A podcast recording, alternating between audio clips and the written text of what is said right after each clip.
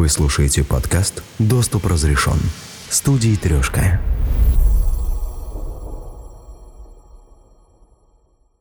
Вы чувствуете иногда, будто за вами кто-то наблюдает. Постоянно наблюдает. Даже прямо сейчас, когда вы слушаете мой голос. Или когда вы спите. Или ходите на работу. Или отдыхаете за городом. Этот кто-то знает о вас практически все. Все подробности вашей жизни. Возможно, он знает даже то, чего вы не хотели бы рассказывать даже самым близким родственникам и друзьям. Мерзкое чувство, правда? Наверняка у вас возникает вопрос. Ну откуда? Откуда он может знать ваши тайные секреты, если вы сами даже под пытками их не выдадите? Что ж, вот здесь я могу с вами поспорить. Если вы пользуетесь электронной почтой, мессенджерами и интернетом, то будьте уверены, вы уже сделали достаточно, чтобы позволить вскрыть вашу личную жизнь, как консервную банку. Но кому? Кому могут понадобиться мои личные данные? Спросите вы. Я отвечу. Тем силам, которых вы никогда не увидите, но которые в любой момент могут использовать вас во имя высшего блага, но без вашего согласия.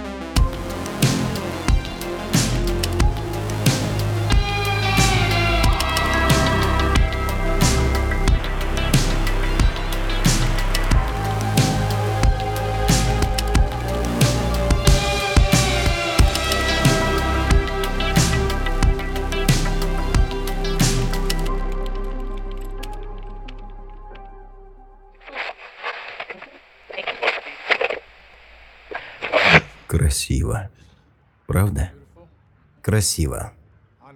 Неэтично. Опасно.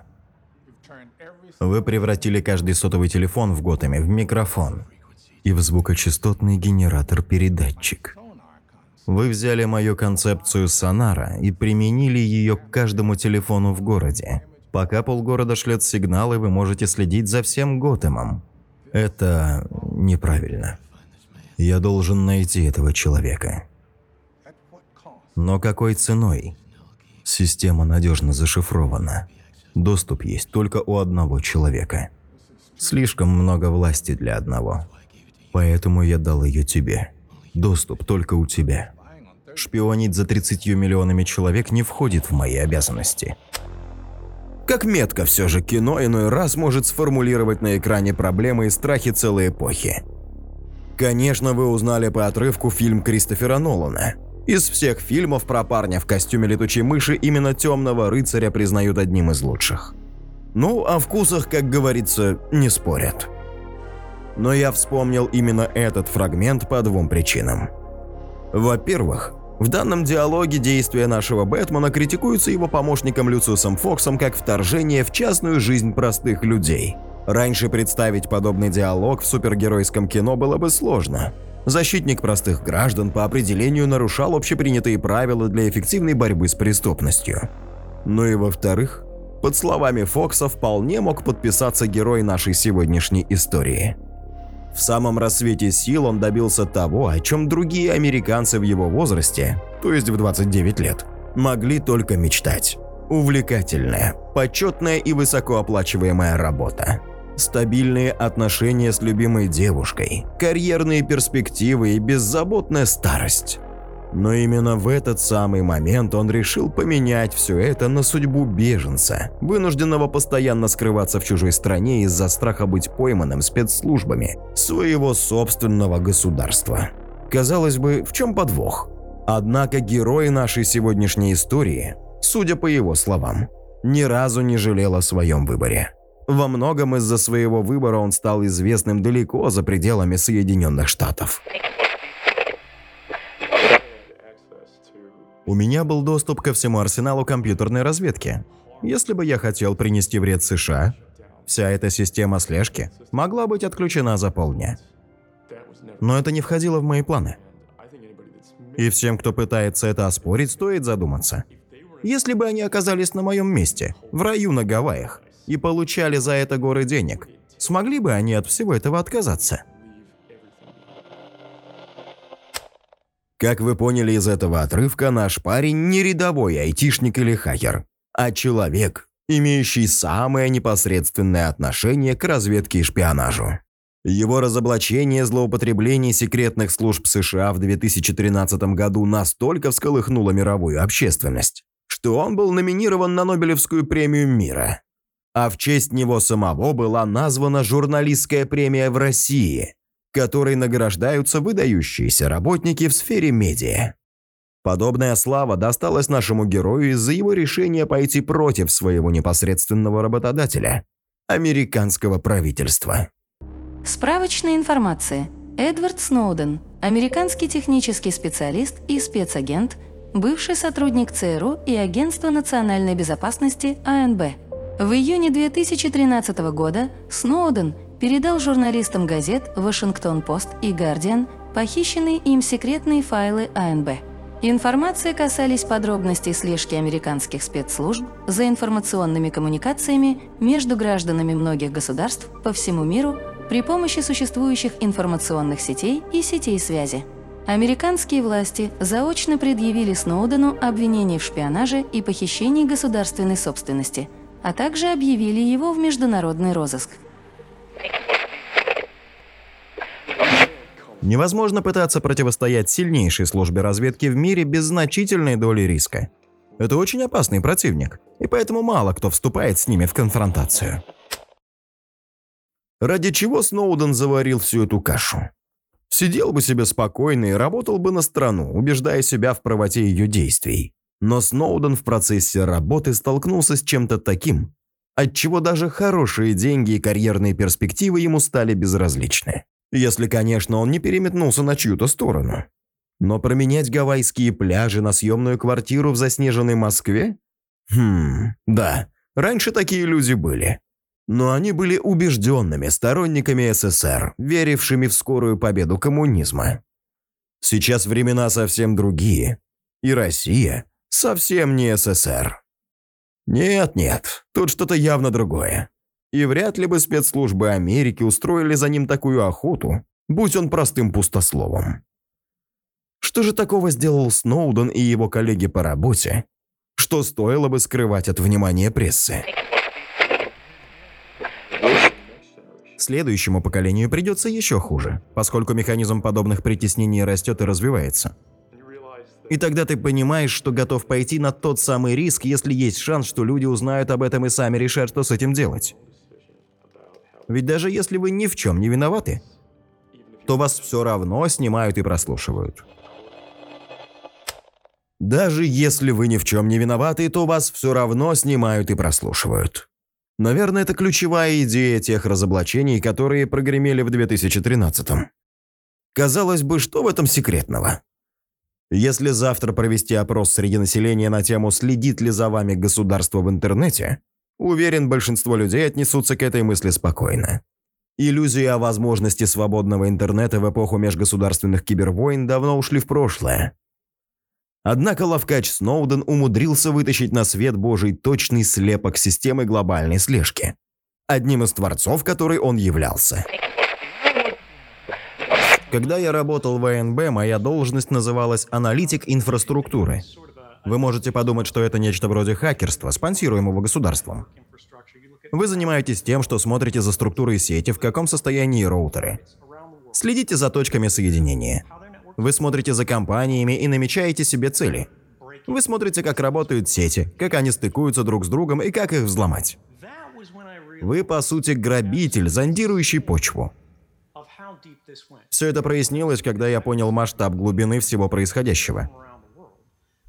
Потому что, работая в этой сфере, я видел, как отдельные люди общаются друг с другом по всему миру. Я наблюдал за системой коммуникации в Японии, наблюдал за системами в Германии, я отслеживал систему в Новой Зеландии. Невероятным было то, что я мог просматривать записи разговоров людей по всему миру. Вы можете думать, что X-Score, согласно технической терминологии, является интегрированной поисковой системой. Это значит, что АНБ совместно с Альянсом 5 глаз, который включает в себя Новую Зеландию как важного члена этого альянса, устанавливает набор датчиков по всему миру. Это подслушивающие устройства. Некоторые из них обслуживают кабеля интернета. Это отрывок из выступления Сноудена на конференции «Момент правды» в Новой Зеландии. Бывший хакер участвовал в конференции удаленно. Примечательно, что на собрании разговор шел о возможной роли местного бюро по обеспечению секретности правительственной связи в слежке за новозеландцами. Премьер-министр страны Джон Ки тогда опроверг все эти слухи. Однако Сноуден открыто уличил первое лицо Новой Зеландии во лжи. Это, согласитесь, серьезное заявление. Но интересно еще и то, что он упомянул сервис XKeyscore, с помощью которого эта тотальная слежка стала реальной. В свое время Сноуден передал СМИ данные, в том числе и об этой платформе. Как работает этот XKeyscore и в чем его уникальность? Скажем, я хочу прочитать электронную почту Джона Ки. Я ввожу его адрес электронной почты, он отсылается на все подслушивающие устройства по всему миру, и они уже обрабатывают его по своим локальным базам данных, контента и метаданных. Весь контент переписок, проходящих через эти подслушивающие устройства, остается в памяти на 3 или 5 дней в зависимости от памяти этих сайтов прослушек. Результаты постоянно и постоянно пополняются, когда мы достигаем большей вместительности. Таким образом, я могу видеть все. Я могу видеть, какую книгу вы смотрели на Амазоне на прошлой неделе. Я могу смотреть, с кем вы разговариваете. Я могу смотреть, кто является вашими друзьями в Фейсбуке. Я могу смотреть смс-сообщения, которые вы отправили. Я могу видеть электронные письма, которые вы написали. Я могу установить то, что называется отпечатки пальцев, которые позволят мне отслеживать, где бы вы были в интернете, с кем бы говорили даже, если вы при этом использовали анонимайзеры. Интересным в этих сетях прослушивания является то, что я, набирая в графе описания электронной почты, могу указать, на какие именно сети подслушивающих устройств, которые расположены по всему миру, я хочу перейти для поиска. Получается, что XKeyscore – это такая своеобразная поисковая система, но для разведки. Ваши логины, пароли, фото с веб-камер, поисковые запросы, даже нажатие клавиш. Не говоря уже о загруженных документах, голосовых звонках, Черт, да много чего. В общем, с помощью XKeyscore все эти данные пользователя можно, что называется, пощупать в любой момент. Это как зайти в архив и попросить нужный отчет, в котором содержится вся твоя цифровая жизнь за последний месяц. Более того, как утверждает в одной из статей специалист по информационной безопасности Джонатан Броссард, интерфейс сервиса прост так же, как обычная поисковая система типа Гугла и освоить его можно меньше, чем за день. Важную роль в эффективном сборе информации через XKeyscore играют также метаданные, то есть данные о данных, об их составе, содержании, статусе, происхождении, местонахождении, качестве, форматах, объеме, условиях доступа, авторских правах и прочих параметрах. Вот как их преимущество перед другим типом информации объясняет сам Сноуден. Я как аналитик предпочитаю смотреть метаданные чаще, чем сам контент. Потому что они быстры, они легки в управлении, они не лгут. Если мы прослушиваем ваш телефонный звонок, то вы можете говорить не по теме, говорить, используя кодовые слова. Но если я смотрю на ваши метаданные, я могу увидеть, какой номер звонил на какой номер, какой компьютер общался с каким компьютером. И да, все это доступно полностью для всех участников Пятиглаз, для всей их сети партнеров для всех их телекоммуникационных провайдеров и тому подобных лиц. Это доступно для тех, кто за рубежом. Они создают так называемые коммерческие партнерства, что позволяет получать доступ к метаданным. И да, Бюро по обеспечению секретности правительственной связи не только использует XXCore, они расширили его. Они внесли вклад в его развитие. Если опираться на слова Сноудена, то масштаб деятельности АНБ и ЦРУ впечатляет. Вашингтон-Пост и Гардиан опубликовали информацию о секретном комплексе мероприятия НБ по негласному сбору информации, передаваемой по сетям электросвязи. Этот комплекс мер получил название «Призм». Согласно данным, переданным Сноуденом, системы сбора информации перехватывали и записывали около 1,7 миллиарда телефонных разговоров и электронных сообщений и около 5 миллиардов записей о местонахождении и передвижениях владельцев мобильных телефонов по всему миру. При этом эти сети функционировали благодаря многим компаниям-провайдерам телекоммуникации. По мнению Сноудена, многие из них даже догадывались о том, что их кабели прослушивают. У меня был спор с одним из джентльменов из Южного Креста. Он говорил, что такое никак не может произойти. Они бы знали. Если бы это произошло, они бы увидели это. У них были бы доказательства этого. Они вместе с правительством были осведомлены об этом. Никак невозможно прослушивать оптиковолоконный кабель без того, чтобы они не знали об этом. Без того, чтобы не были задействованы при этом их кабели. Но за последний год мы видели, что США проделали такое по всему миру и со странами, с которыми не было сотрудничества. Я спросил у этого джентльмена, чем ваша компания является особенной среди всех других телекоммуникационных провайдеров мира? Почему именно ваша компания должна была знать, что АНБ прослушивает вас? Однако не все IT-корпорации в разоблачениях Сноудена – невинные овечки и жертвы коварных спецслужб. По мнению бывшего аналитика АНБ, в рамках программы призм 9 интернет-компаний предоставляли АНБ прямой доступ к своим серверам для получения информации о пользователях. И это не рядовые компании, а настоящие гиганты индустрии. Microsoft, Yahoo, Google, Facebook, Peltok, YouTube, Skype, AOL, Apple. Но и как, по-вашему, отреагировали капитаны IT-бизнеса на эти обвинения? Угадали. Они все отрицали. Ну а что еще от них ждать? Если бы кто-то рискнул бы признаться, что предоставлял доступ добровольно, то небо для них потемнело бы от количества исков. С другой стороны, не пойман не вор. Более того, как мы видим, американские спецслужбы покрыли сетью электронной слежки без преувеличения почти всю планету. Но для чего им понадобилась такая плотная и разветвленная сеть? Ответ прост. Старое доброе доминирование. Над государствами, корпорациями и людьми. Дело в том, что ты не просто следишь за подозреваемым. Ты работаешь с огромным количеством метаданных. А именно наблюдаешь за людьми, которые с ним в контакте. Например, ты отслеживаешь мутного ливанского банкира из Бейрута. Но не только его самого, а всех, с кем он общается. Это значит всех от племянников до дантиста из Баффало. А потом ты проверяешь контакты дантиста.